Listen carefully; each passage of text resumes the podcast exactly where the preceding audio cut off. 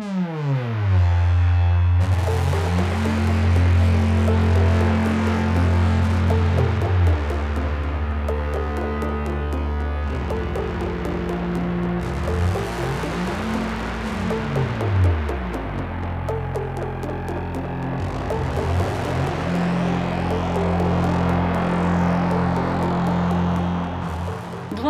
Tous et bienvenue dans cette 56e émission des Bibliomaniacs, notre première émission de 2019. Bonne année à tous Bonne année.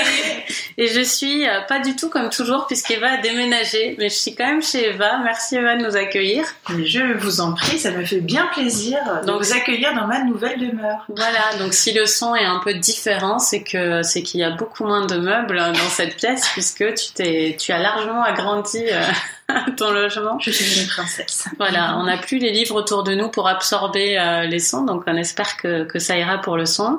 Bonjour Amandine. Bonjour. Et bonjour Léo. Bonjour.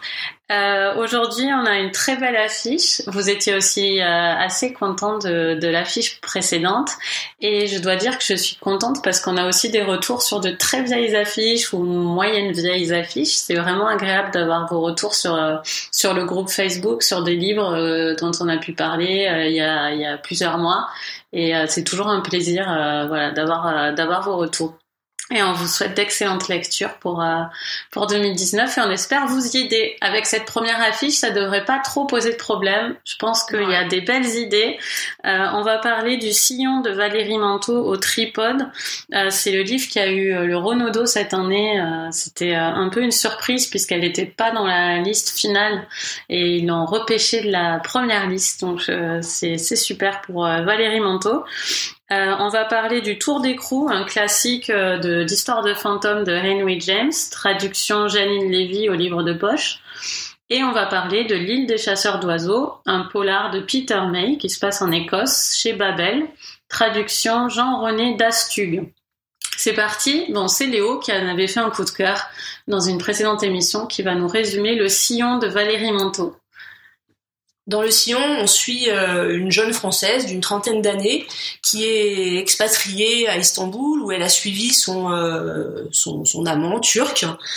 Et euh, et en fait, bah voilà, on va, va, suivre un petit peu son quotidien dans la ville euh, et, euh, et, en particulier l'enquête qu'elle va mener sur euh, sur la sur euh, sur euh, Rant Dink, je ne sais pas comment ça se prononce, mm. désolé, euh, qui était à moitié turc, à moitié arménien et qui était le directeur de publication d'une revue hebdomadaire qui s'appelait Agos et, euh, et qui a été emprisonné donc euh, dans les années 2000 vers 2006 2007 je pense qui a été emprisonné pendant six mois et euh, et qui ensuite a été assassiné dans la rue par euh, par un nationaliste.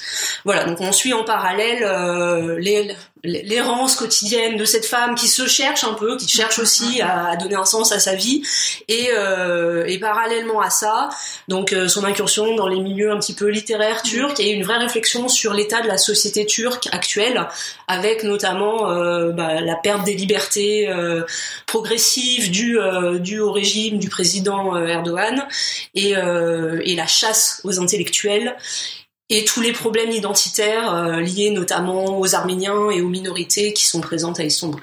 c'est pas évident de résumer le mm, livre parce mm. qu'en fait. Euh... Mais tu t'en sors bien. Ouais, très bien. Ça ressemble au livre que j'ai lu. Oui. tu vas dire. Je reconnais. Tu reconnais, Eva. Qu'est-ce que t'en as pensé toi du sillon euh... Est-ce que c'est foisonnant?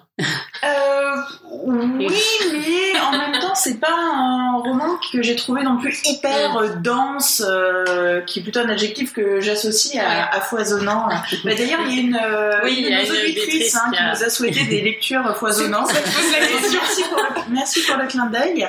Euh, non, c'est un livre que j'ai trouvé vraiment très intéressant, puisque effectivement, bah, la Turquie et notamment Istanbul sont des, des endroits moi, qui m'intéressent fortement, et que finalement, on retrouve très peu dans euh, la littérature euh, contemporaine.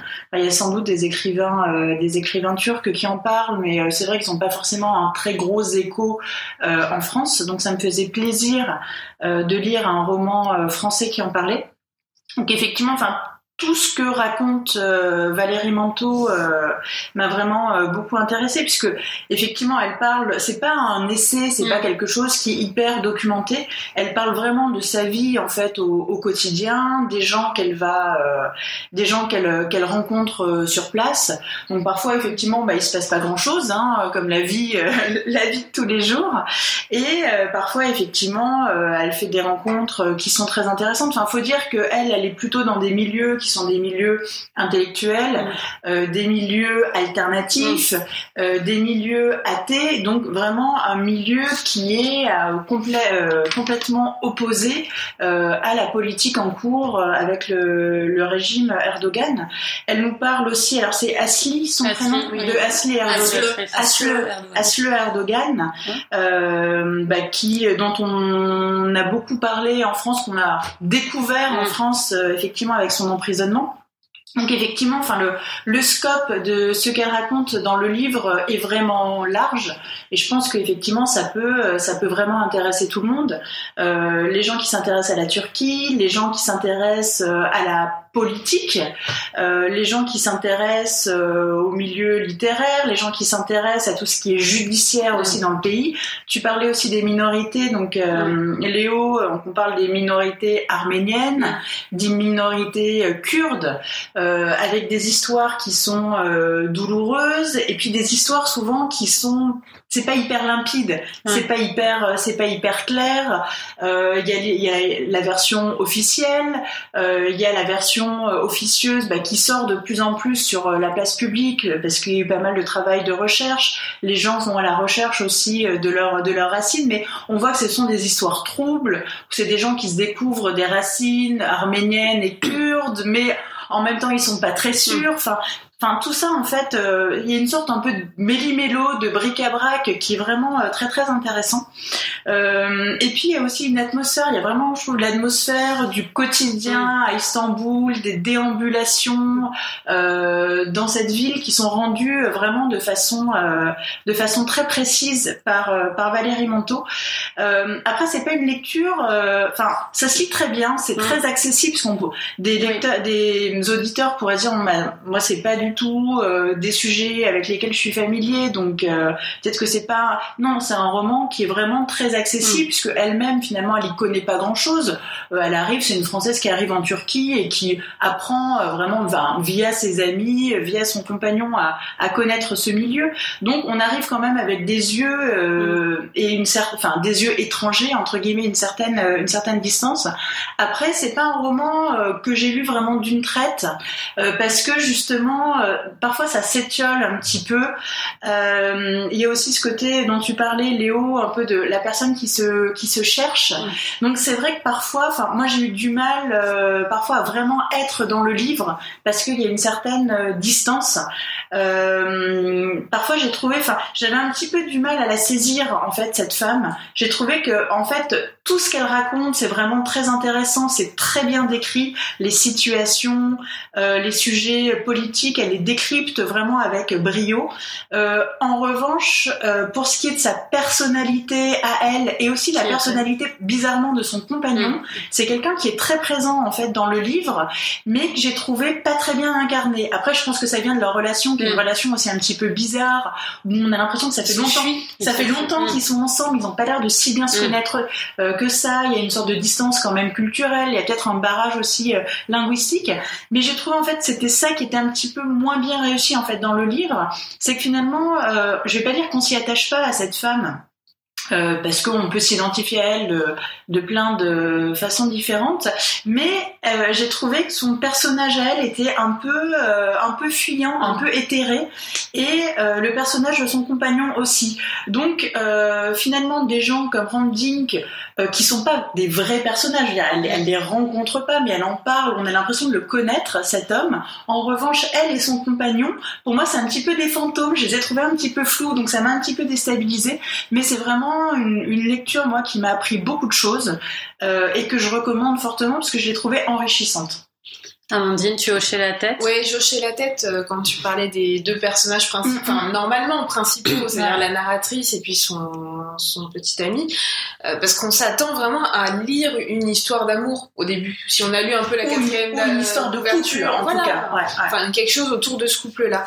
Et mais très rapidement, on voit que la question de ces individus n'est pas la question prioritaire ou au cœur du livre, et que c'est l'histoire, euh, l'histoire de la Turquie, et puis la situation politique actuelle. Et moi, j'ai pas eu de frustration par rapport à ça. Je, trouve qu'on y passe, finalement, on y passe très bien. J'ai pas regretté euh, l'absence de, de, romanesque, en fait, euh, dans le roman.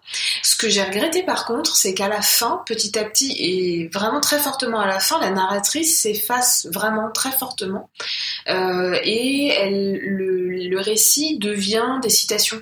En fait, euh, alors je sais pas euh, quelle proportion du livre ça, prend, mais je trouve c'est, on le ressent fortement. Et du coup, c'est dommage parce que malgré tout, on voyait tout à travers les yeux de la narratrice. Elle avait, elle avait quand même une place importante pour le regard politique qu'elle apporte. Et elle s'efface complètement et elle plaque des citations qui sont intéressantes, qui ont du sens, mais du coup, elle, elle est totalement transparente à la fin. Elle t'a manqué. Ouais, c'est ça. Tu t'étais attachée, elle t'a manqué. Tout à fait. Mais après, c'est peut-être sa personnalité aussi. Peut-être que c'est quelqu'un aussi qui aime pas forcément se mettre en avant, euh, parler d'elle euh, tout le temps, et que euh, effectivement, je pense qu'elle se place vraiment en spectatrice. Elle est spectatrice de ce qui se passe en Turquie. Elle est aussi un peu spectatrice de sa vie, de son couple, parce que ça. Mais c'est logique aussi, puisque puisque ce qui nous est raconté, c'est ce qu'elle va dire de cette de de de, de Rangdink. Et euh, donc c'est, j'ai l'impression que c'est ça qui se passe en fait. Ouais, plus elle lancée sur, euh... plus elle sur lui, moins, plus elle s'efface. Ouais. Et euh, oui, c'est l'aboutissement. Voilà, une fois qu'elle a expliqué la genèse euh, de son projet, euh, elle s'efface, ce que je trouve euh, assez pudique et assez assez agréable et compréhensible. En tout cas, moi, ça c'est comme mm. ça que je l'ai expliqué. Ça me paraissait logique ouais. dans le cours du livre. Mais elle aurait peut-être pu le faire différemment qu'en mettant autant de citations. Enfin, je oui, pense qu'elle pouvait être plus présente en racontant d'elle-même plutôt qu'en mettant mm. des citations qui sont assez longues, qui sont quand même intéressantes, mais mm. où elle est moins narratrice en fait. Du coup. Euh, et puis sinon, c'est très très intéressant, je trouve, parce qu'on apprend plein de choses sur la sur la Turquie. Enfin, on a une idée, on en entend parler mm. Quand on regarde des émissions euh, où Asli Erdogan est interviewé, donc on sait ce qui se passe.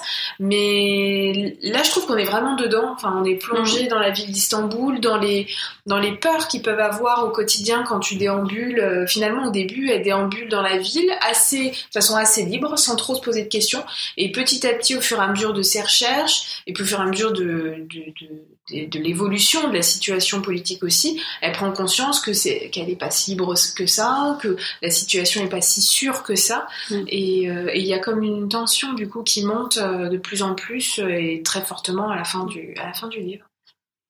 Léo, t'en avais fait ton coup de cœur. Alors, tu peux peut-être nous redire ce que tu en pensais. Est-ce qu'il t'en est resté un si bon souvenir euh, oui, il m'en reste vraiment un très bon souvenir. Alors déjà, c'est un roman qui repose beaucoup sur des sensations mm. et sur cette immersion dans la ville d'Istanbul que moi j'ai la chance de très bien connaître. Euh, donc c'est vrai que tout ce qu'elle décrit, c'est, c'est, enfin, moi j'ai vraiment retrouvé des choses que que j'ai vécues là-bas. Je visualisais parfaitement. Euh, il y a beaucoup de choses anecdotiques, mais par exemple les chats dans les rues mm. ou, ou, les vendeurs de cimites ou, ou le bateau pour traverser entre la rive asiatique et la rive européenne, les quartiers qu'elle fréquente c'est des quartiers que je connais bien. Donc vraiment, euh, elle le restitue, à mon avis, de façon euh, extrêmement pertinente dans son roman. Euh, alors on a une vision aussi qui, qui s'éloigne un peu des clichés qu'on peut avoir euh, sur Istanbul, donc Istanbul des touristes, mhm. avec euh, voilà tout, tout, enfin, tout ce qu'on visualise mhm. habituellement, les images d'Épinal associées à la ville d'Istanbul. Mhm. Là, on va au-delà de ça puisqu'elle se promène dans des quartiers qui sont qui sont beaucoup moins connus, des quartiers où il y a très peu de touristes, des quartiers qui vont être peuplés aussi de minorités, donc par exemple le quartier arménien euh, en bordure de la mer de Marmara. Et, euh, et vraiment, oui, c'est très très riche au niveau de la découverte de la ville d'Istanbul. Donc si on connaît, c'est sûr qu'on s'y retrouve. Et si on connaît pas, honnêtement, ça, à mon avis, ça donne vraiment une, excellente, une excellente image de, de ce qu'est la ville d'Istanbul. Euh, après, donc, bah, je rejoins aussi tout ce que vous avez dit hein, sur euh, sur le, le, contenu, vraiment euh, le sous-texte à propos de la politique et de la situation actuelle. Je trouve qu'elle arrive à rendre compte de façon assez poignante du tragique de la situation là-bas. donc, en ce qui concerne les, les minorités, mais aussi les intellectuels qui sont vraiment face à un mur qui adorent leur ville, mais pour qui se pose vraiment la question, mais est-ce qu'on va vraiment pouvoir continuer à vivre ici? Euh, enfin, c'est vraiment une question qui se pose actuellement. Et, euh, et ça aussi, j'ai trouvé qu'elle l'évoquait euh, parfaitement dans le roman. On ressent vraiment, voilà, c'est enfin comme, si on était vraiment à un moment charnière de l'histoire de l'histoire de la ville et, euh, et c'est l'heure des grandes décisions en quelque sorte et on voit pas trop comment ça pourrait évoluer de, de façon positive. Oui, c'est assez pessimiste. c'est assez pessimiste quand même. Autour d'elle. Ouais. Euh, j'ai trouvé euh, par ailleurs que l'écriture était, euh, était, était bonne. Enfin, l'écriture, moi, j'ai vraiment accroché à son style. Il y a un style qui est très personnel quand même dans la façon dont les phrases sont construites, dont le récit est construit. Il y a quand même des changements de point de vue. Et puis il y a un passage, donc on est on est dans le dans le cerveau, euh, dans l'esprit du personnage principal, et puis on va basculer effectivement sur des considérations plus politiques, avec des citations, en convoquant d'autres euh, d'autres intervenants finalement. Mais euh, alors j'avais peur au début de pas accrocher à ça parce que parce que il faut moi au début il m'a fallu un petit peu de temps des fois pour m'y retrouver sur qui parle euh, démêler un petit peu l'histoire personnelle euh, de l'héroïne et puis les mm-hmm. considérations plus générales. Mais finalement, j'ai trouvé que ça fonctionnait extrêmement bien.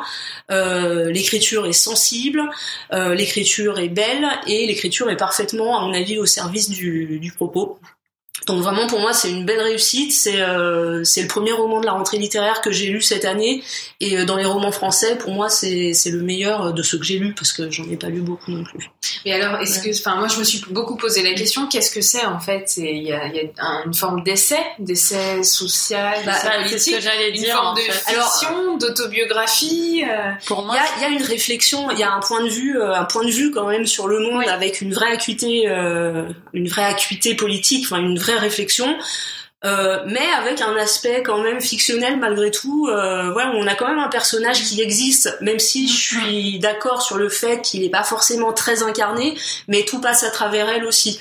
Voilà, donc euh, on est vraiment entre les deux pour moi. Et je voulais juste ajouter avant d'oublier que là, pendant les vacances, j'ai lu son premier ah. roman, Calme et tranquille, donc également paru aux éditions du Tripode, où là, euh, c'est vraiment Valérie Manteau, le personnage principal, mais qui raconte son expérience en fait des attentats de Charlie Hebdo, puisque Valérie Manteau est donc une une ancienne, euh, une ancienne de Charlie Hebdo, euh, et c'était très très bon aussi. C'est un livre qui, est, plus court, mais où pareil, on retrouve cet équilibre entre euh, plus court parce que je voudrais préciser quand même malgré tout ce qu'on dit que c'est assez court le oui. Mm. C'est pas une lecture qui vous prendra énormément de temps. Non. Et donc il est encore plus court le précédent. Il est plus court, voilà. Mais il est très intéressant aussi. Euh, j'ai retrouvé le style de Valérie Manteau, donc au niveau de l'écriture, ce qui m'avait plu dans Le Sillon, je l'ai retrouvé dans son premier roman. Et, euh, et là aussi, c'est extrêmement pertinent, très intelligent, et du coup, ça, ça se lit vraiment, euh, vraiment bien aussi. Et là, moi, celui-là, je l'ai lu comme toi, finalement, t'as lu le premier, en m'imaginant que c'était Valérie Manteau, et ah, pas en m'imaginant que c'était un personnage. Ah non, mais c'est pas de la. Ah pour moi, c'est pas du tout de la fiction. C'est la pure fiction. Mais mais c'est pas elle même si elle se, enfin, elle, se base évidemment sur son propre vécu, mais je crois que dans le roman, enfin, ça reste un roman dans la mesure où c'est pas elle l'héroïne. Ah, même si c'est euh, elle euh, l'héroïne, parce qu'elle parle de Charlie Hebdo et tout dans le livre.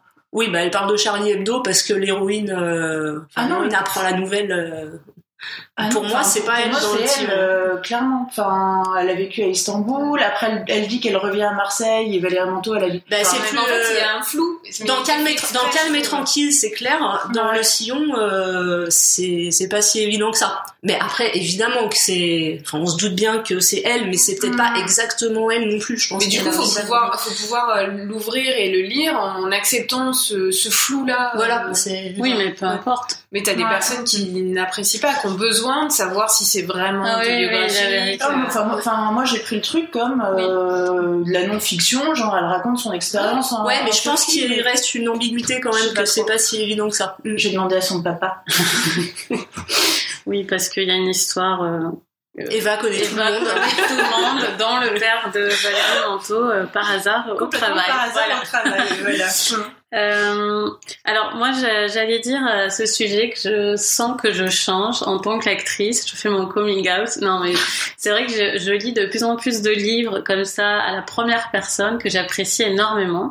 Comme Eva, je l'ai pris euh, encore une fois avec toute l'ambivalence de la réalité mmh, euh, quand elle est écrite, mais en tout cas autant la réalité que ça peut l'être euh, quand on écrit, elle a tous les droits de mentir et de, de déformer, de réorganiser les événements pour que ce soit plus cohérent pour un livre. Ça c'est voilà c'est sa liberté. Moi en tout cas je l'ai je l'ai pris comme euh, comme elle, hein, le, la narratrice. Je, me suis dit que c'était elle comme Eva. Mmh. Et euh, je me fais la réflexion que euh, il y a une époque où ça m'agaçait, des gens qui, qui, qui parlaient toujours de choses réelles et tout. Et cette nouvelle façon de le faire, je dis nouvelle façon, mais peut-être que je me trompe, mais en tout cas, il me semble qu'il y a un mouvement là de déambulation, de première personne assumée, euh, de gens qui citent euh, qui citent des tweets qu'ils ont vus. Il y a une imbrication dans le dans le réel qui est vraiment euh, prégnante, un peu comme chez Mo c'est comme une Mona Chollet qui marcherait dans Istanbul.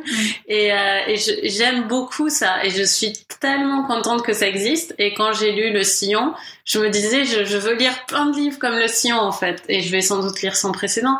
Mais euh, je trouve que c'est fait avec une telle euh, littérature et avec une telle euh, pudeur et finesse que on est loin de ce que je regrettais dans la littérature française à une époque qui était du pur récit euh, où euh, c'est bizarre parce que finalement il y a beaucoup euh, beaucoup euh, en apparence, on pourrait penser qu'il y a moins de littérature parce que on déambule et on parle d'un sujet. Et en fait, il y en a plus, je trouve, que dans plein de récits où on parle d'un vrai truc et on se on se met pas dedans. Et euh, c'est aussi le cas dans le Catherine Cusset que j'ai tellement aimé, où finalement elle se met vraiment dedans.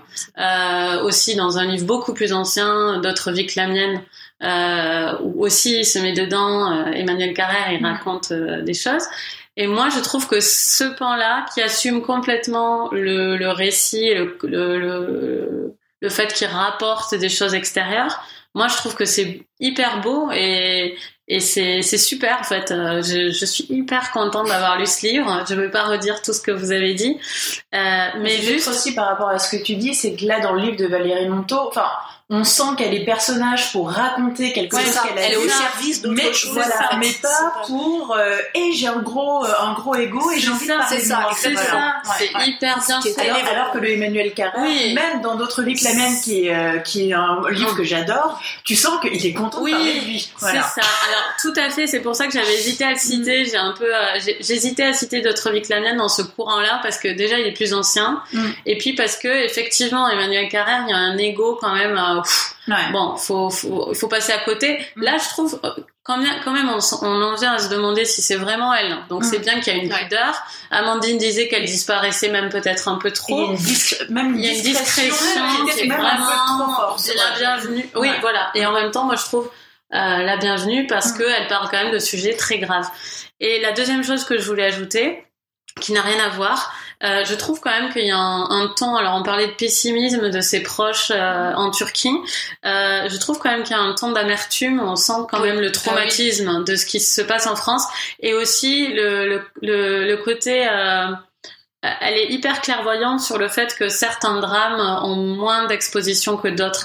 Et quand elle parle d'Asli Erdogan, elle le fait euh, très euh, sobrement et, euh, et elle dit toute la, elle dit que, que c'est admirable, mais en même temps elle rappelle que d'autres n'ont pas la même couverture et que c'est une sorte de choix en même temps des rédactions, mais aussi de l'État, enfin de, de, de plein de, de, de, conjonctures qui fait que tu as un auteur qui sort comme ça comme étant l'auteur meurtri euh, de, du pays, alors qu'il y a plein d'autres gens qui cache la forêt. Voilà, l'art qui cache la forêt. Et oui, et elle n'hésite pas non plus à dénoncer quand même l'attitude de la France et d'autres pays européens qui jouent un rôle très ambigu voilà. vis-à-vis de la Turquie Tout à et fait. Euh, qui favorise aussi l'émergence d'une situation euh, c'est ça, inextricable là-bas. Exactement. Et c'est ce que je voulais dire aussi, c'est que euh, on a beaucoup parlé de la Turquie, mais la France est beaucoup là. Euh, on a vraiment une française en Turquie. C'est, euh, elle parle beaucoup de ce qui se passe en France. Elle le, elle le remet en équi, elle le remet en perspective avec ce qui se passe en Turquie sans cesse. Donc vous avez vraiment une encre en France avec cette narratrice. Et, et ça, c'est précieux, comme euh, le disait euh, Amandine, je non Eva, précieux. Non mais que d'avoir quelqu'un qui connaît pas au départ. Voilà, le livre est très oui, accessible. Je vais reboucler là-dessus et Mm. terminer là-dessus. Le livre est effectivement très accessible parce que euh, on a cette narratrice française qui euh, part à l'étranger, qui nous qui nous parle comme ça de, de son vécu. Est-ce qu'on a rendu justice à, à ton coup de cœur C'était parfait. Bon, écoutez, lisez vraiment le sillon de Valérie Manteau, même si le sujet à la base vous emballe pas. Je suis sûre que le livre euh, vous emballera. Euh, au Tripod, qui est une maison d'édition que j'ai très envie de suivre davantage. Et notamment, il y a un livre qui vient de sortir là. C'est Vigile. Virgile. Voilà, je veux le lire. Absolument, je veux absolument le lire. Et Valérie Manteau a tweeté qu'elle avait adoré Oui, euh, j'ai qu'elle avait même pleuré dans les transports en le lisant. Et ça, c'est, euh, je pense, quand même un très bon signe. Pleurer dans les transports. Euh, donc on va passer au tour des crocs de Henry James. Traduction Janine Lévy. Alors je pense qu'il y a peut-être plusieurs traductions, j'ai pris celle que j'ai trouvée. Euh, au livre de poche, et c'est Amandine qui va nous le résumer. Oui, alors on est dans un, dans un contexte qui n'a rien à voir, puisqu'on est au- Oui. à la fin du 19e siècle en Angleterre, et en fait, euh, un, je pas, c'est pas un bourgeois, un aristocrate certainement, retrouve le journal euh, d'une ancienne gouvernante euh, de la de, alors je sais plus si c'est la demeure où il est ou une autre demeure, et, euh, il l'expose en fait au groupe d'amis qui est avec lui, et bah, toute la narration c'est la lecture en fait de ce journal intime et la gouvernante y raconte une expérience un peu particulière qu'elle a vécue dans une maison où elle s'est occupée de deux jeunes enfants qui s'appellent Flora et Miles. Euh, Miles, c'était un petit garçon qui était dans une école privée pour, euh, pour garçons, qui en a été renvoyé sans qu'elle sache trop pourquoi. Et elle a dû s'en occuper alors que c'était pas prévu. Et Flora, c'est une petite fille, tout, et gentille. Enfin, tous les deux sont très gentils, très mignons, très jolis, euh, des petits anges. Mais il y a quelque chose en fait dans cette demeure. Il y a euh, quelque chose de surnaturel. Tu en as parlé dès le début, Coralie, en Mm. parlant de fantômes. Il y a des apparitions en fait. Et donc il y a, il y a quelque chose qu'elle n'arrive pas à s'expliquer, un danger très clairement. Et elle, ce qu'elle veut à tout prix, c'est euh, sauver les enfants de ce danger. Toum, toum. Euh, Léo, qu'est-ce que tu en as pensé? Alors, euh, je, je l'avais lu euh, il y a quelques années et euh, pour être honnête, je l'ai pas relu parce qu'en fait, je m'en souvenais euh, assez bien. Et en plus, j'avais vu euh, il y a quelques mois une adaptation qui s'appelle Les Innocents, qui est un film des années 60, je crois, un film britannique dont j'ai oublié le nom du réalisateur, avec euh, Deborah Kerr dans le rôle de la gouvernante. Bref, voilà. Donc euh, le film était quand même assez fidèle euh, à la nouvelle Il y d'origine. un film très très vieux aussi. Et j'ai pas vu le très vieux, ouais. Vu. Et et donc le tour d'écrou, donc euh, qui est euh, dans la veine euh, dans la veine gothique de Henry James, hein, puisque tous les, auteurs de cette époque, que ce soit Henry James ou Edith Wharton par exemple, se prêtaient régulièrement à l'exercice l'exercice littéraire du, du récit du récit de fantômes. Et euh, et bah c'est enfin ça, ça j'ai vraiment apprécié ce texte. C'est assez exigeant au niveau du style donc comme toujours chez Henry James moi je l'ai lu en anglais. Donc euh, c'est vrai que c'est assez dense euh, au niveau euh, au niveau purement littéraire. Euh, mais euh, mais c'est du coup c'est c'est un c'est un vrai plaisir en fait de lire euh, de lire ces auteurs puisque ça va être beaucoup plus exigeant que que beaucoup de textes qu'on Oui. lit maintenant qui finalement euh, demandent moins de concentration euh, alors tout le- tout l'intérêt en fait de la nouvelle repose sur euh, finalement une certaine ambiguïté. Est-ce que euh, est-ce que la gouvernante a vraiment vu les fantômes ou est-ce que c'est une construction euh, une construction Mm. mentale? Et euh, bah, je crois que la réponse n'a jamais été vraiment tranchée. Je crois que le texte a été beaucoup analysé euh, euh, de ce point de vue-là. Et personnellement, euh, j'ai pas d'idée arrêtée non plus sur plus, question. j'ai pas arrêté de changer d'avis. à- C'est intéressant parce que du coup c'est vrai qu'on y repense. Enfin, c'est c'est un texte qui continue euh, qui continue À nourrir, à travailler, euh, à travailler dans dans le cerveau longtemps après la lecture. Euh, mais euh, bon, j'ai pas. Donc, tu le conseilles quand même Oui. à des lecteurs aguerris Bah, pour le style. C'est-à-dire que Henry James, ouais, c'est pas Mm. forcément accessible à des euh, à des lecteurs euh, débutants, enfin qui lisent peu de livres Mm. dans l'année. C'est vrai que on peut, enfin je sais pas ce que vous en en pensez, mais alors en ah VO oui, euh, clairement, Mm. enfin il faut quand même être assez à l'aise en anglais pour euh, pour adhérer pour adhérer au récit. Euh, En français, du coup, je sais pas parce que j'ai pas lu. Euh, Moi, pas j'ai lu pas la lu la traduction. traduction que toi. Moi, j'ai lu la traduction de Jean Pavin. D'accord, je sais pas ce que Euh, c'est j'ai lu. parce que j'ai lu le, chez Librio, moi. Ouais. Et je sais pas, ça m'a pas. C'est un peu plus exigeant parce que c'est très dense aussi. Oui. Mm. Je pense, et parce qu'en fait, euh, finalement, il se passe peu de choses réellement en termes de rebondissement. Il n'y en a pas tant que ça. Et il y a beaucoup de subtilité dans son écriture. Il y a des, la tension, elle monte à travers la manière dont il écrit. Et donc, c'est dans ce sens-là où c'est exigeant, où tu peux pas être fatigué et rater Ouais. euh, trois phrases. Euh, Il faut être très concentré. Mais j'ai pas trouvé ça euh, difficile Mm. pour autant. Enfin, Oui, oui, mais c'est-à-dire que dire. finalement la- le, le texte dans son ensemble est tout à fait compréhensible. C'est juste Ouais. qu'effectivement il faut pas décrocher. Si Voilà. euh, si on perd le fil Ouais. euh, au milieu au milieu d'une page, c'est vrai qu'on peut vite être perdu et ne plus trop savoir où on en est. Après euh, l'ambiance, enfin il y a quand même une, ambiance qui est qui est très très bien amenée dans la nouvelle, euh, avec euh, bah voilà cette demeure un petit peu isolée à la Mm. campagne, des phénomènes euh, un peu étranges qui se produisent, les enfants qui peuvent être tour à tour un peu inquiétants Mm. et puis par la suite euh, totalement innocents, enfin comme des enfants de leur âge qui jouent et qui Mm. euh, et qui ont rien demandé à personne. Et euh, non non c'est vraiment un texte intéressant et euh, assez immersif finalement et et que je recommande. Voilà, parce que c'est quand même ça le message. et ça, ça reste une, une nouvelle, enfin je sais pas combien de pages C'est une novella, une novella quand même. Ouais, Moi j'avais 150 pages. Oui, avec Ouais, quand style, c'est quand même pas une nouvelle. C'est voilà, c'est Ouais, c'est roman. pas forcément très très vite, Mm. mais euh, mais après voilà, si vous voulez lire du Henry James, pourquoi pas, euh, Mm. pourquoi pas débuter avec ce texte. Après euh, après on peut aussi préférer Henry James dans une euh, dans une veine plus classique, euh, pas forcément dans le genre euh, dans le genre histoire de fantômes, Mhm. euh, des textes comme Portrait de femme ou euh, ou autres. euh, qui se passent plutôt dans la haute société avec des histoires de mariage, euh, de jeunes femmes euh, voilà, qui, qui cherchent à faire leur place dans la société.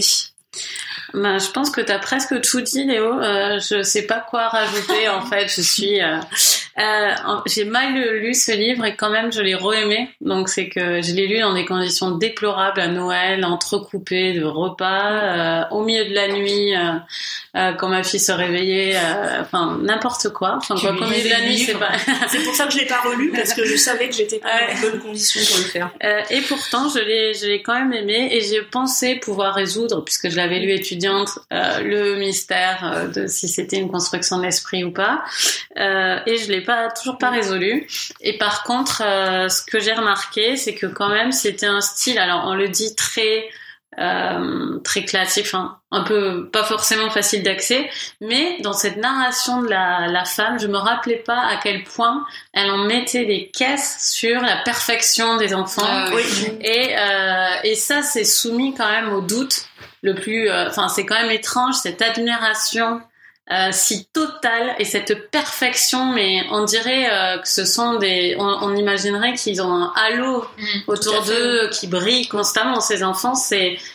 Et du coup, ça me fait me dire qu'elle était quand même peut-être un peu à la limite starbée quand même parce que à être à ce point euh, dans la dans, dans, dans une une exaltation dès qu'elle voit euh, le d'ailleurs le l'ado c'est un peu bizarre et euh, la petite fille euh, t'as l'impression que vraiment elle a jamais rien vu d'aussi merveilleux et, Après, c'est un récit a posteriori quand même. Donc, de Oui, toute façon, elle a eu un traumatisme et on sait pas du coup. C'est ça. Mais euh, oui, mais ils sont trop parfaits ces gamins. Euh, Il y, a, il y a quelque chose qui, qui fait que la narratrice me paraît pas fiable. Euh, je voilà. Je et du coup, je pencherai peut-être euh, vers le Starbé, comme je le disais. Euh, Amandine, Euh, bah, pour rebondir là-dessus, moi, quand euh, justement quand on voyait euh, à quel point elle les idolâtrait ou quand on, on voyait à quel point elle était euh, angoissée par le danger qui rôdait autour, elle m'agaçait en fait. Enfin, moi, je oui, elle est un peu agaçante. Je Elle suis est vraiment agaçante. rentrée dedans à fond au point de de- d'être énervée contre elle et de me dire mais arrête d'être aussi bête. Ouais. Et c'est vrai que c'est c'est rare que je me que dans un roman je j'entre aussi facilement au point de de dire au personnage mais ce qu'il doit faire en fait. Mm. Donc ouais, ça a bien marché, c'est une bonne lecture. Je, je sais pas, j'aurais peut-être, j'ai peut-être tort, mais j'aurais moins de difficulté à le recommander à des personnes qui n'ont peut-être pas trop l'habitude de lire. Je pense qu'on peut essayer quand même. Ce qu'il faut, c'est des bonnes conditions finalement. Oui, en fait, c'est surtout ça. oui, il faut se plonger parce qu'il y a ce, il y a ce lieu, il y a cette atmosphère. C'est quand même dommage de trop l'entrecouper. Eva? Alors moi, ça va être la douche froide. J'ai pas du tout aimé ce livre. Je l'ai trouvé mais complètement euh, bancal et raté. Euh, déjà l'introduction, enfin j'ai trouvé euh, l'introduction est super longue, le bourgeois qui veut raconter son truc, enfin. Ah j'adore ça. Oh mais moi j'ai trouvé que ça n'a. Non parce qu'à la rigueur si il se, s'il se passait quelque chose en conclusion, que quelqu'un réagisse, qu'il y a un lien, là j'ai trouvé que c'était vraiment mais le cheveu sur la soupe, c'était complètement euh, plaqué sur le récit que ça n'apportait rien. Euh, en plus, je, pendant que je lisais en fait en, en, parallèle, je regardais la série sur Netflix. Euh, c'est Faut pas le lire euh, devant la télé. Ah, hein, non, non, non, non, non, non, c'est déconseillé. Non, non, mais je disais en parallèle, je regardais House of the Haunting Hill, donc c'était assez drôle parce ah que ce que je regardais en série avait quand même un lien avec avec ce que je lisais. Enfin, pourtant c'était une lecture qui pour moi avait quand même énormément de potentiel. Enfin, c'est des ingrédients qui sont assez classique, mais finalement pourquoi pas l'oncle mystérieux, euh, le manoir un peu isolé, il y a la gouvernante, enfin il y a la, la, préceptrice, il y a la gouvernante, Madame Grosse, il y a ces fantômes, effectivement on sait pas trop ce qui s'est passé, il y a ces enfants mystérieux, enfin ça vous l'avez vous l'avez très bien dit, et, et moi j'ai trouvé enfin la que la mayonnaise elle ne prenait absolument pas, enfin l'ambiance j'ai pas du tout j'ai pas du tout accroché, j'ai trouvé ah. que le texte c'était euh...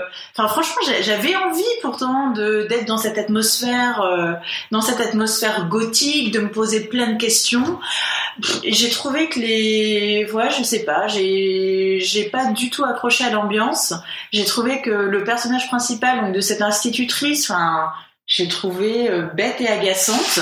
Je trouvais que les dialogues avec la, la, gouvernante, Madame Grosse, ils avaient ni queue ni tête. Euh, oui, puis ces gamins qui apparaissent, qui disparaissent, oui, on se pose des questions sur eux, mais Enfin, franchement, je, je l'ai trouvé euh, laborieux et bâclé ce texte et j'ai pas du tout compris. Voilà. Ben, un oui, James vient de cogner un peu sur sa tombe. Euh, oui, tout petit peu. De, ouais, je, je sais pas. Enfin, pour moi, c'est pas son genre de prédilection, sans doute. Mais euh, non, enfin, il y a tellement maintenant en plus de, enfin, de nouvelles gothiques, mm. de, de séries, de films. On pense aux autres aussi. Oui, mais c'est inspiré de ça. Qui est hein, inspiré en fait. Et les mm. autres, enfin, j'avais adoré ce film. Et ouais, j'ai trouvé que la fin était hyper abrupte. On attend quelque chose mm. et puis bah finalement ça se termine. Et puis et puis voilà. Enfin moi c'est, euh, j'ai mis vachement de temps à le lire en plus alors que j'étais dans des bonnes conditions parce que j'étais en vacances et tout. Et franchement, je l'ai trouvé. Euh, non, je suis passée je vais pas dire j'ai trouvé raté parce que voilà, c'est Henry James, mais on va dire que c'était un, un rendez-vous manqué et que euh, que non quoi. D'accord, c'est non pour Eva. Et oui pour les trois autres. Oui, voilà. Ça.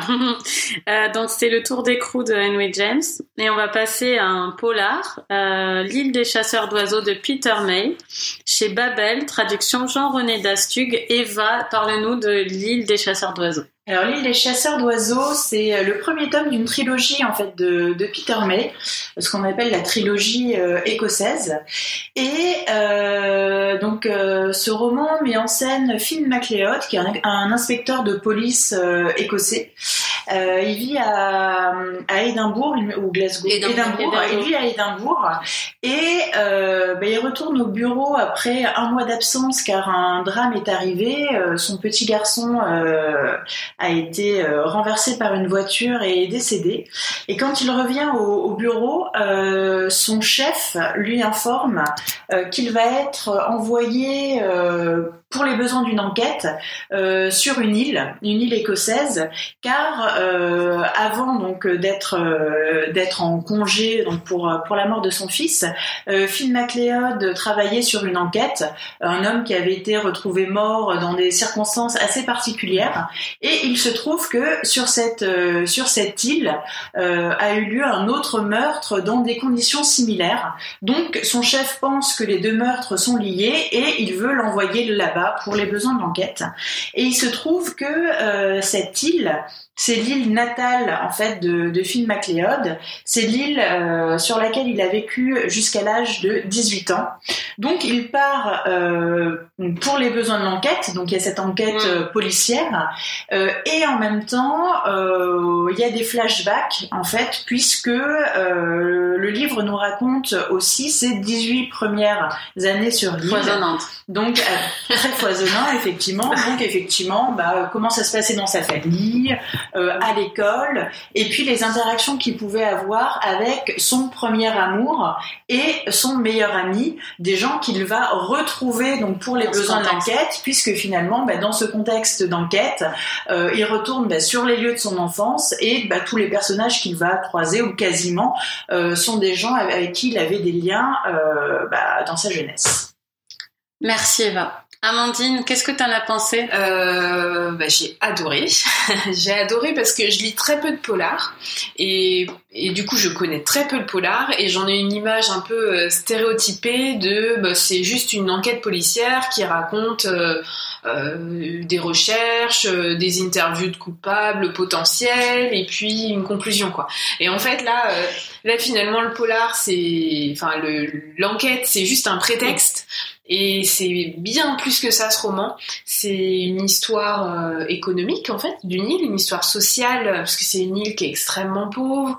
Euh, et donc on, découvre comment elle fonctionne, on découvre aussi euh, des usages, des traditions euh, qui donnent le titre euh, au livre. En français, oui, en français mm. uniquement, puisqu'il s'agit d'aller une fois par an, un groupe d'hommes va sur une île où il n'y a rien, où c'est très dangereux, vivre pendant deux semaines pour chasser et tuer 2000 oiseaux sauvages. donc il y, y, a ces usages-là, il y a les traditions religieuses aussi qui sont extrêmement forte, c'est une forme d'extrémisme religieux même. Euh, et on, on, nous, on découvre ça avec le regard critique de quelqu'un qui a connu tout ça, mm. qui dans sa jeunesse finalement l'a pas forcément trop remis en pardon l'a pas trop remis en question, si ce n'est bah du coup à la fin il a fini par s'en détacher et à partir, et du coup il y retourne des années après et avec un autre regard, avec un regard critique. Et puis, il y a aussi ben, ce qu'on trouve dans toute bonne fiction, une histoire de famille, une histoire d'amis, une histoire d'amour. Et vraiment, il y a tout. En fait, le roman, il coche tout et, c'est réussi sur tous les aspects. Euh, donc gros coup de cœur. Ah oui, gros coup de cœur et ça a super bien marché pour moi. Je l'ai vraiment dévoré. Et puis là, il y, a, il y a une tension qui monte vraiment progressivement. À la fin, elle est très très importante et donc on dévore la fin. Euh, et qu'est-ce que je voulais dire d'autre? Euh, ce que j'ai trouvé aussi que l'écriture et la manière d'amener toute cette complexité-là et tous ces sujets-là étaient, c'est très fin. Euh, il y a beaucoup d'habileté en fait de la part du Peter May parce qu'il nous, il nous distille petit à petit en fait des éléments du passé du personnage mm. principal. On a et à chaque fois qu'on avance, on a quelque chose qui nous est euh, qui nous est raconté de son passé. Ça construit le personnage petit à petit et on s'y attend pas non plus. Mm. Euh, donc ça, voilà, c'est parfait pour moi. Euh, moi, je trouve que c'est c'est ça. Il y a une perfection qui vient du fait que euh, c'est rare quand on lit. Euh, enfin, même quand on adore lire, je trouve que il y a une scène qui comble une attente qu'on savait même pas qu'on avait en fait. Et c'est comme ça que ça marche. C'est-à-dire qu'à chaque fois qu'il y a un flashback, on a une sorte de ah, je vais être bien dans ce flashback. J'avais envie de le savoir. Ah, j'avais envie d'entendre parler de ça. Et il y a une satisfaction constante du lecteur, je trouve, dans, dans ce bouquin, qui, enfin, c'est vraiment euh, génial d'arriver à, faire ça. Et, euh, et, et je trouve aussi tu disais que tu lisais pas beaucoup de polar, c'est c'est aussi mon cas. Euh, ce que j'aime quand j'aime un polar, c'est qu'on est vraiment ancré dans un lieu. Et alors là, en, ah en, y est à fond, euh, j'avais l'impression vraiment d'être en voyage. Mm. Euh, c'est génial, tant par les personnages. C'est pas c'est pas des descriptions hyper longues, c'est des petites touches bien placées où tu sais que tu es en Écosse et qu'il y a du vent, tu, tu sens les éléments, les distances aussi, puisqu'il voit on, comprend qu'il voit très loin en fait. Euh, quand il regarde euh, au loin, on, a quasiment une topologie du paysage juste à travers ce que les, les gens peuvent voir euh, des, des maisons adjacentes et de ce qui se passe sur les chemins et tout. Euh, on a des anecdotes d'enfance avec le pneu là. On a, enfin, c'est c'est c'est tellement euh, riche euh, que je, je, je suis épatée.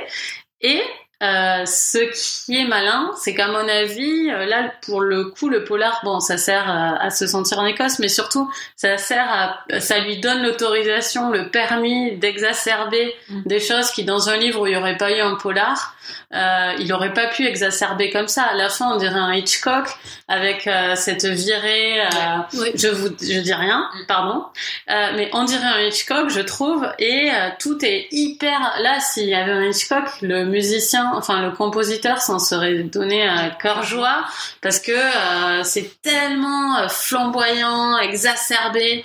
Euh, euh, même la, la, résolution en elle-même est un peu exagérée, mais tu t'en fous ça en passe, fait. Ouais. Ça passe super bien et c'est à ça que ça sert, c'est que les émotions sont hyper exacerbées par le fait que c'est un polar et euh, enfin moi j'ai envie de lire les deux autres, c'est sûr, et j'ai déjà recommandé de l'offrir à des gens à la trilogie. Je suis à peu près sûre que j'aimerais les autres aussi. Euh, Léo? Euh, Oui, moi ça a été un énorme coup de cœur pour moi aussi. Je l'ai lu il y a six ans à peu près et je m'en souviens très très bien.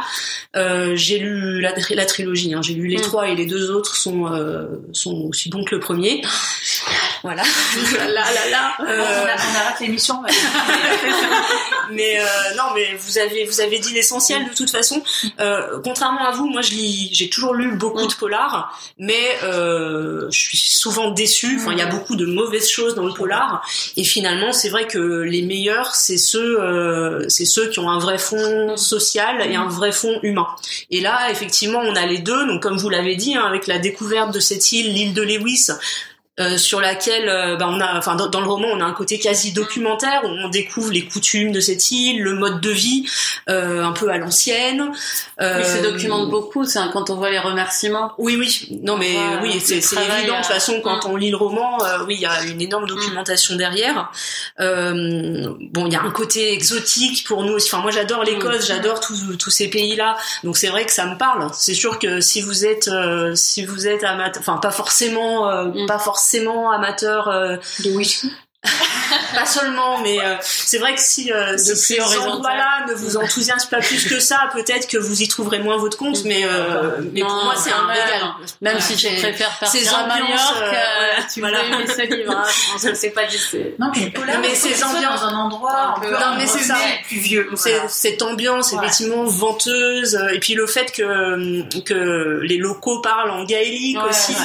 c'est vrai qu'on est dans un autre monde et mm. c'est c'est extrêmement bien euh, enfin on visualise parfaitement les choses à travers le roman.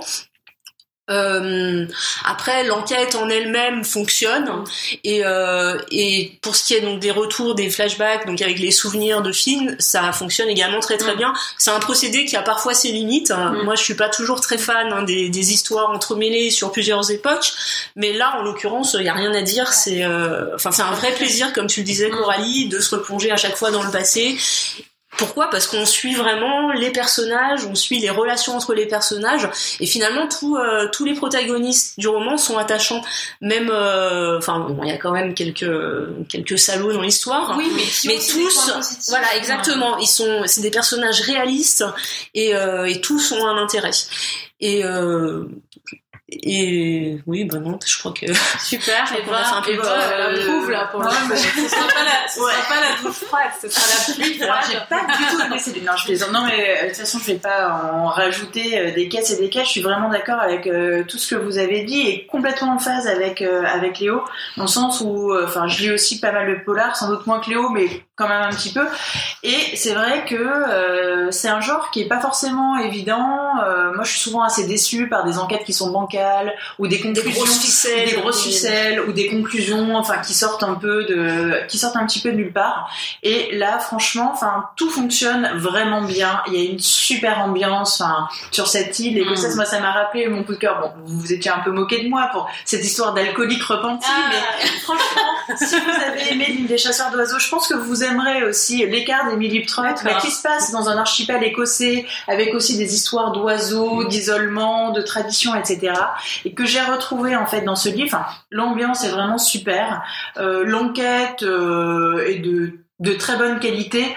bon, parfois, on se dit, oh, c'est peut-être un petit peu exagéré, etc. Mais C'est un peu tiré par les passe. cheveux parfois, mais ça passe ça, parfaitement. ça passe. Enfin, moi, j'ai adhéré totalement à ce qu'il Mm. proposait, euh, Peter May. Pareil, les histoires de flashback, euh, c'est quelque chose qui est pas forcément toujours évident. Et là, ça marche vraiment super bien. Enfin, franchement, ça a été un, je l'ai lu super vite. Enfin, ça a été un, un vrai bonheur. J'ai vraiment plongé Ouais. dans ce roman. Enfin, de A à Z, tous, toutes les couches, en fait, de ce, de ce roman fonctionnent à la perfection. Et euh, moi aussi, enfin, j'ai vraiment envie de lire euh, les deux prochains, euh, enfin, les, les deux autres tomes de la trilogie. Alors, on m'a dit que le premier c'était le meilleur. C'est peut-être bon, parce il y a la découverte aussi. Mais les- les hein. trois tiennent la route, ça forme un C'est comme pour Millennium, bah, forcément quand Ouais, on ouais. connaît les personnages, enfin quand on rencontre les personnages et tout, forcément ça a un Il attrait autre. choses, je. Alors il a écrit euh, May, pas je suis mal pas trop de... renseignée. Alors, Il a- c'est un mec, c'est un écossais mais qui vit en France Ouais. et donc il a fait cette trilogie écossaise et sinon Il a une série chinoise aussi. cinq ou six livres d'une Ah, série chinoise. Par meurtre à euh, Pékin, et il y en a quelques-uns. Il y en a cinq ou six. Tu l'as lu qui J'ai sont- lu le premier, ouais, qui était pas mal, qui a peut-être un peu, un peu vieilli. Mm. Euh, Pareil chez Babel. La trilogie écossaise est meilleure à mon avis, mais ouais. ça se lit aussi. Mais franchement, non, non, c'est un super livre. Et je pense que, en plus, c'est un livre qui peut vraiment plaire à des gens, euh, bah, comme toi, Amandine, Oui. qui sont pas forcément des Oui, gros c'est adeptes mon ou des gros fans de polar. Puis il y a pas toutes les ficelles un peu, euh, genre, euh, ah, c'est sanglant, c'est gore, etc. Non, Ah non, non. C'est plus un roman noir qu'un polar. Ah, il y a la roman pire, noir, sans doute, quand même, la pire scène d'autopsie que j'ai pu lire. Oui, oui. Moi, j'avais jamais lu un truc Non, aussi trash non, en termes d'autopsie. On ouais, est bien, même il y a temps, du c'est- level. on, on sent que c'est pas. Ça, ça- mais euh, ça va avec le Ah oui, contexte. oui, oui, euh, mais voilà, Non, non, mais c'est- bon, c'est quand même faire la- peur aux c'est gens pas non fait pour, Ah non, euh, c'est pas fait pour choquer, c'est pas Voilà. c'est pas fait C'est pas il y a c'est plus c'est plus réaliste. Il n'y a pas de dans la description C'est des, côté des scientifique. sévices. exactement. Ouais. Mais ça, Ah c'était un c'est peu dégueulasse. J'avais oublié, mais c'est- c'était un peu dégueulasse quand même. mais franchement, non, euh, ce, livre, il est vraiment génial et il peut plaire vraiment à énormément de gens. Et offrez-le, à mon avis, c'est un cadeau merveilleux. Oui. Parce Ouais, il y a- qu'il il y a les coffrets trilogie. Oui, ouais. vendu, euh, ouais, Ouais, ouais, ouais. Ma- magnifique cadeau, là, pour 2019. Pour les anniversaires autour de vous. Euh, donc ça, c'était euh, l'île des chasseurs d'oiseaux de Peter May. On va passer au coup de cœur. Euh, bah Léo, on repart sur toi, Léo. Quel est ton coup de cœur? Euh, donc le- lors de la dernière émission, ma lecture en cours était un roman de Joe Lansdale, Les marécages, et euh, ça va être mon coup de cœur parce que je l'ai beaucoup aimé aussi. Donc ça se passe, ça se passe au Texas dans les années 30, si je dis pas de bêtises. Et donc c'est un polar, mais là aussi on est plus sur le roman noir, même s'il y a des meurtres. Donc il y a un meurtrier, en, en- un, un tueur en série en fait qui tue des, des femmes, hein, Mm. Des prostituées. en série fin dans les Ouais. livres. Voilà. Et euh, le truc, c'est que on est dans, dans une atmosphère assez assez poisseuse, donc Mm. puisqu'on est près des marécages, euh, on est, euh, on, su- on suit en fait le le, le, le narrateur est, euh, est un jeune garçon d'une dizaine d'années qui vit avec ses parents et sa sœur dans une ferme et euh, et qui se retrouve en fait à, à- enfin qui découvre en fait le premier corps et qui du coup va essayer de suivre un petit peu l'enquête de loin Ah, euh, mais c'est vraiment le point de vue du gamin qu'on a, qu'on a dans le roman. Tout En fait, livre, en c'est- fait, il est vieux, il raconte, euh, il raconte son ah oui, histoire. vas-y. Ok. Voilà. Donc c'est pas naïf comme. euh, Non, c'est pas naïf, c'est euh, mais mais il raconte vraiment les choses telles qu'il Mm, les a oui, vécues oui. à l'époque.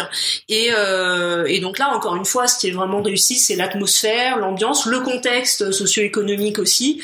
Et euh, et l'histoire se déroule sur fond de racisme avec le Ku Klux, Klan, pardon, qui était très actif. hein. Oui, Ouais. c'est difficile. Hein hein. qui était très actif au Texas à l'époque et euh, et, euh, et non vraiment j'ai trouvé euh, j'ai trouvé ça très très bon moi de, de Lansdale j'avais lu des romans de sa série de, enfin il a écrit une autre série policière avec deux enquêteurs donc Ab Collins et Leonard Pine qui se passe aussi au Texas et qui est très très bonne aussi mais les marécages c'est un one shot donc qui est, qui fait pas partie de la série euh, on n'a pas ces personnages là du Mais tout ça donne envie. Tu nous as dit Euh, alors c'est chez Folio policier D'accord.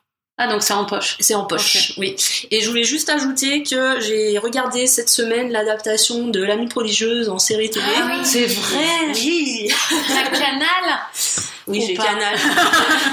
J'ai- Et, euh, donc moi j'ai paraît que c'est très euh, très très proche du. Oui, j'ai beaucoup aimé l'adaptation, c'est très fidèle.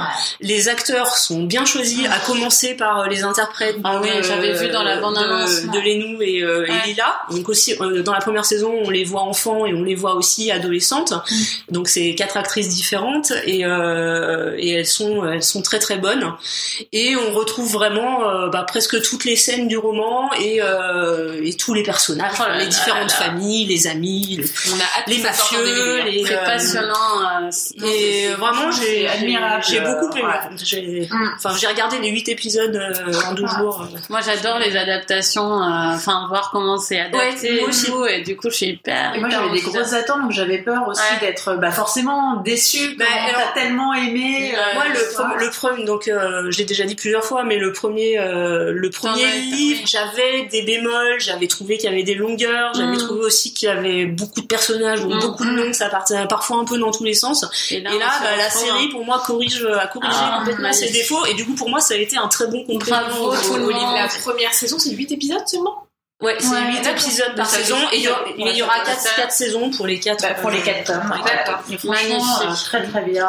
Je suis tellement contente pour les gens qui ont travaillé dessus parce que c'est une sacrée euh, sacrée euh, c'est une adaptation de qualité. Mmh. Génial.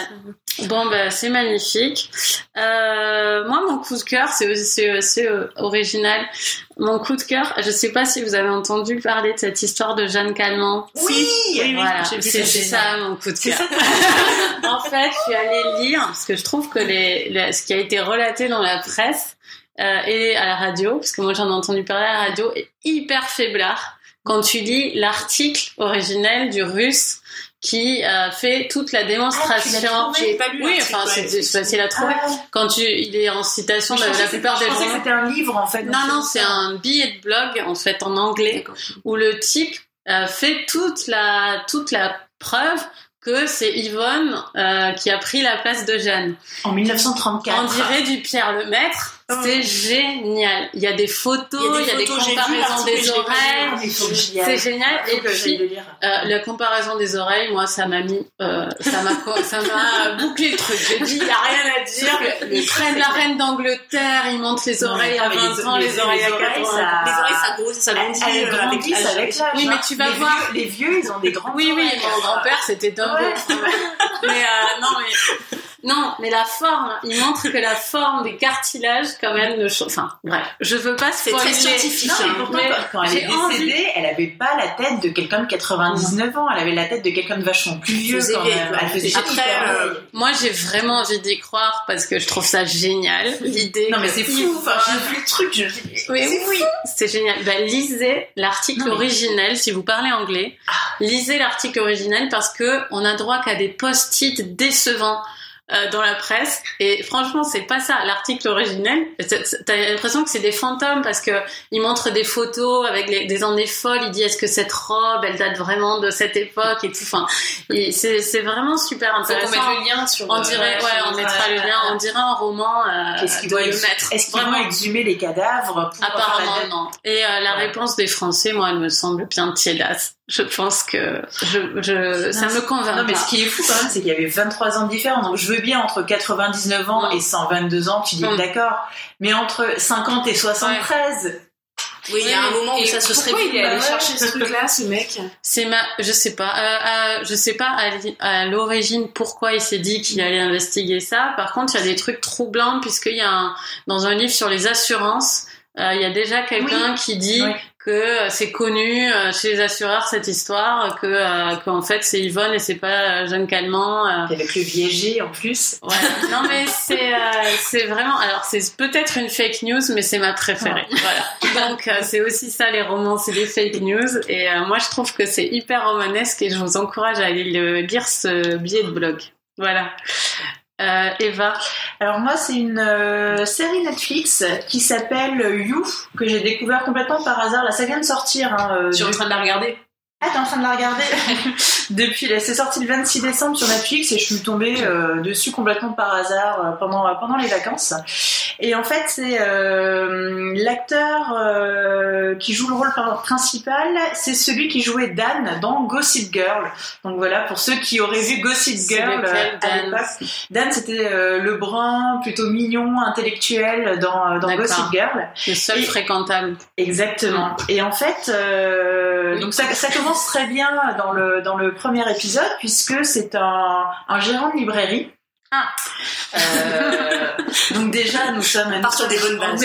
Nous sommes à pâté et euh, donc il y a une euh, il y a une étudiante en fait qui qui vient chercher un, un, un livre de Paula Fox qui est la grand-mère de Courtney Love, parenthèse, euh, dans sa dans sa librairie et euh, il a le, coup de foudre pour elle, il a très envie euh, très envie de la revoir. Donc là on se dit bon on est dans une comédie euh, romantique assez habituelle. En plus il y a des livres donc voilà ce petit péché coupable devient finalement très intéressant.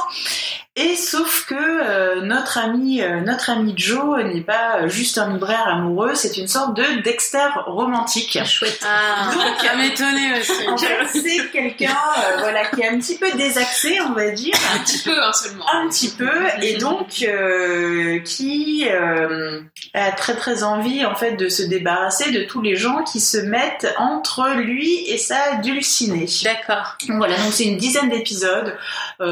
c'est très bien ficelé les personnages sont vraiment attachants. Donc il y a cette intrigue amoureuse, y a aussi une sous-intrigue parce qu'il vit dans un immeuble. Euh, enfin, euh, ses voisins en fait d'appartement dans, l'immeuble. Donc c'est une mère célibataire et son petit garçon.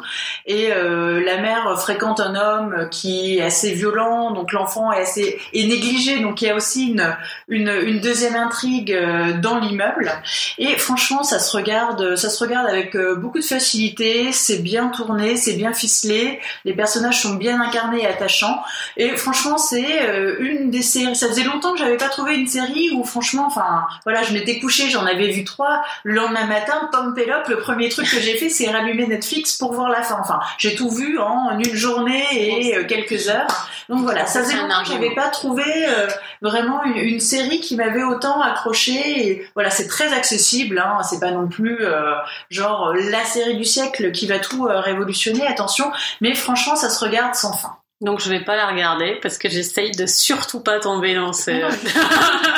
Il faut que tu sélectionnes mieux les séries que tu regardes et celle-ci elle est validée. Oui, mais j'ai plus dit moi si je me mets à regarder une série, euh, du coup j'en regarde le moins possible. Mais bon peut-être quand j'aurai fini mon roman. Il y a combien d'épisodes Tu as 10 épisodes, euh, c'est 10 épisodes de 45 minutes à peu près, 45 50 oui, format minutes, classique. format classique. Amandine euh, Moi, c'est grâce à Coralie. C'est des podcasts, en fait, euh, ah. coup de cœur euh, du ah mois. Euh, deux podcasts. Un premier qui est vraiment, peut-être si vous devez en écouter un parmi les deux, c'est celui-là. Il s'appelle Entre. Et en fait, c'est une, une petite fille qui a 11 ans, mmh, si je dis pas bêtise, qui est interviewée. Et cette petite fille, elle est interviewée, je crois, toutes les semaines. Euh, je ne sais plus qui euh, l'interview, mais peu importe, parce que ce qu'elle compte, c'est la petite fille. Et toutes les semaines, elle raconte sa semaine, euh, sa semaine d'école, sa semaine à la maison. Et, euh, et, donc en fait, elle a une vie de petite fille euh, classique, euh, dans le sens où elle, elle va à l'école, elle a des problèmes de harcèlement à l'école, elle a ses parents qui sont séparés, donc elle, elle, a une garde alternée entre son père et sa mère, donc elle raconte ça. Elle a son père qui a euh, des problèmes d'alcoolisme, sa mère qui est une mère qui a l'air formidable et incroyable, qui l'aide à grandir, qui lui laisse de la liberté et en même temps qui doit être très très angoissée par mm. tout ce qui se passe, mais qui l'étouffe pas pour autant. Mm. Et ce qui est très fort dans ce podcast, c'est euh, qui dure, euh, les épisodes durent très peu de temps, hein, peut-être 8 minutes mm. euh, maximum. C'est la façon dont cette petite fille de 11 ans raconte ce qui lui arrive avec beaucoup de recul beaucoup de sensibilité, mais en même temps quelque chose de très rationnel. Mm. Il y a de la sensibilité et, de la réflexion, les deux, c'est incroyable. Elle s'exprime extrêmement bien. On sent que c'est une petite fille qui est brillante Mm. euh, et, et on a envie de l'adopter, quoi. C'est Ouais, c'est tellement touchant. J'ai adoré ce podcast. Vraiment euh, magnifique. Vous devrez l'écouter. Ça, Bah, c'est vite fait, hein, parce que. Bah, mais j'aimerais avoir la, suite, Oui. savoir ce qu'elle devient, mais c'est terminé là. En tout cas, il y a- ouais, je crois on y a- parle plus d'elle. En Non. tout cas, je sais pas s'il y aura une autre saison avec elle ou avec un autre enfant. En tout cas, je sais pas vers quoi il se dirige, mais ça a eu beaucoup de succès. Je vous le recommande aussi. Et puis l'autre podcast, euh, ça s'appelle un podcast à soi. Je l'ai Oui. euh, aussi dévoré pendant mes vacances. Euh, très très différent parce que là il s'agit euh, de de- d'une émission euh, qui Oui, est produite très bien par produite. Mm. euh, où euh, où en fait la je sais pas comment on a la podcastrice euh, monte un, un sujet à chaque fois euh, à chaque émission peut-être de 40 minutes ou 50 je sais plus Oui, c'est très, c'est ça. très très documenté et très produit. voilà. hein, c'est super. et qui est nourri de différentes interviews, Mhm. qui est quelque chose avec une vraie réflexion tout au long du sujet, comme comme un reportage euh, euh, journalistique en fait. Mhm. Et, euh, et en fait, euh, tout est euh, un podcast à soi. Vous reconnaissez en fait derrière le titre de Oui, Virginia oui. Woolf, et tout est euh, tout est une, un angle féministe en fait, un angle féministe qui va étudier des sujets sur la sexualité, sur l'homosexualité, sur euh, le, le partage des tâches à la maison, la manière dont on fait garder nos enfants, et, euh, et en fait, c'est, je trouve ça très fin. Ça va vraiment au fond des choses. euh, c'est très très bien fait. Voilà. Mm. J'ai écouté le dernier euh, sur euh, les lesbiennes Oui. et je l'ai trouvé très très bien. Et les identités culturelles aussi. Mm, oui, c'est parce que ça entremêle toujours plein de questions en fait. C'est ça qui est fort. Mm. C'est qu'elle va parler euh, de, des lesbiennes, mais elle va le mélanger à- aux femmes racisées, aux musulmanes. Elle va et elle va avoir un panel de témoignages passionnants. Et elle va pas se limiter à ça. Elle va citer aussi de la littérature. Ouais. Il va avoir des citations magnifiques. Il va avoir des captations sonores de manifestations. Il y a, il y a une atmosphère Des qui te rend euh, Ouais. C'est Ouais, hyper galvanisant et c'est un très très beau Mais ce podcast. qui, le, ce qui le rend aussi fort et aussi beau, c'est qu'en fait, elle mélange, comme tu dis, des choses, de, des citations de la théorie Mm. et des choses très très personnelles de, de- des femmes qui vont raconter leur expérience, leur vécu. Et c'est très fort, en fait. Du coup, c'est émouvant. Voilà, Ouais. c'est émouvant. J'adore un coup de cœur. ouais, ils sont très variés nos coups de cœur. c'est super. Euh, Qu'est-ce que vous êtes en train de lire? Peut-être des futurs coups de cœur ou pas? Léo, tu lis quoi? Euh, non, bah du coup, moi j'avais toujours pas lu le quatrième tome de La Nuit prodigieuse. Donc, D'ac- ah euh, oui. j'ai commencé hier. D'accord. Euh, moi, je suis en train de lire euh, Le sommet des dieux de Jiro Taniguchi. Et puis, je lis Les heures rouges de Oui. Lenny Ah oui. Et puis, j'ai de côté toujours la- l'autobiographie de Michelle Obama qui m'attend. je vais reprendre. Eva Bah, Moi, je lis dans le cadre du prix L un livre qui est pas encore sorti, il va sortir fin février en France. C'est le nouveau euh, Jasmine Ward qui a eu le National Book euh, Award en 2017 qui s'appelle Le chant des revenants. Et euh, j'ai lu la moitié, je pense que je vais le terminer euh, ce soir. Et pour le moment, j'aime vraiment beaucoup. Ah. Euh, moi, je suis en train de finir The Salt Line de Holly Goddard Jones, Ah oui. dont on avait lu des nouvelles, et je suis assez euh, contente de voir qu'elle a euh, des ambitions très variées, puisque c'est très différent, c'est une C'est une dystopie. dystopie.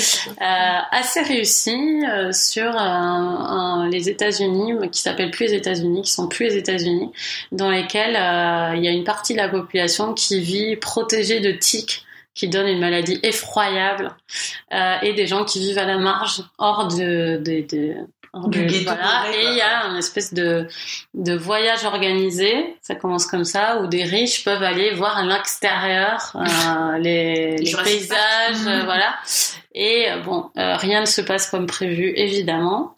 Et c'est un bon récit de groupe avec des fulgurances très très cohérentes avec ses nouvelles. Et on voit que c'est une, autrice euh, qui veut tester plein de choses et c'est bien. C'est ambitieux et c'est chouette. Je suis contente. Donc je vous dirai à la fin si c'est un coup de cœur. Euh, voilà. Eh ben, c'était une chouette euh, émission, euh, sauf euh, sauf que Eva vous recommande pas le Henry James, mais sinon, euh, on vous recommande ces trois livres, à part cette réserve. à très vite. Le ah prochain, non, le mois le prochain, prochain. en plus, je l'avais noté, tout, j'étais une bonne élève. Alors, Et maintenant, elle cherche sa page Voilà. désespérément. alors, la prochaine émission, on va parler de Dans les angles morts d'Elisabeth Bondage. Est-ce que c'est en poche? Oui, hein, c'est pour Oui, ça qu'on normalement, il est sorti sort en janvier, je crois. C'est ça, c'est pour ça qu'on en parle là. La fille du fermier de Tim Harrison, de Jim Harrison, euh, c'était un coup de cœur d'Amandine. Qui est aussi en poche. Voilà. Et Aux animaux la guerre de Nicolas Mathieu. Aucune de nous ne l'a lu pour le moment. Également en poche. Également en poche. Donc c'est un beau programme de poche. Et on vous souhaite d'excellentes lectures et surtout, surtout, dites-nous ce que vous avez pensé de cette affiche et des anciennes. Et n'oubliez pas de noter euh, sur iTunes notre émission. Euh, bon, allez, je suis folle. Si vous mettez 5 étoiles, on vous donne 5, euh, Cinq 5 conseils personnalisés que pour vous. Vous nous mettez une petite capture sur le groupe. Et on vous, do- vous nous dites ce que vous aimez lire et on vous donne 5 conseils personnalisés pour 5 étoiles. C'est beau. C'est du racket. C'est du racket. bon, n'hésitez pas en tout cas, ce sera amusant euh, pour nous de faire ça. Et puis euh, à très vite, salut. Au revoir.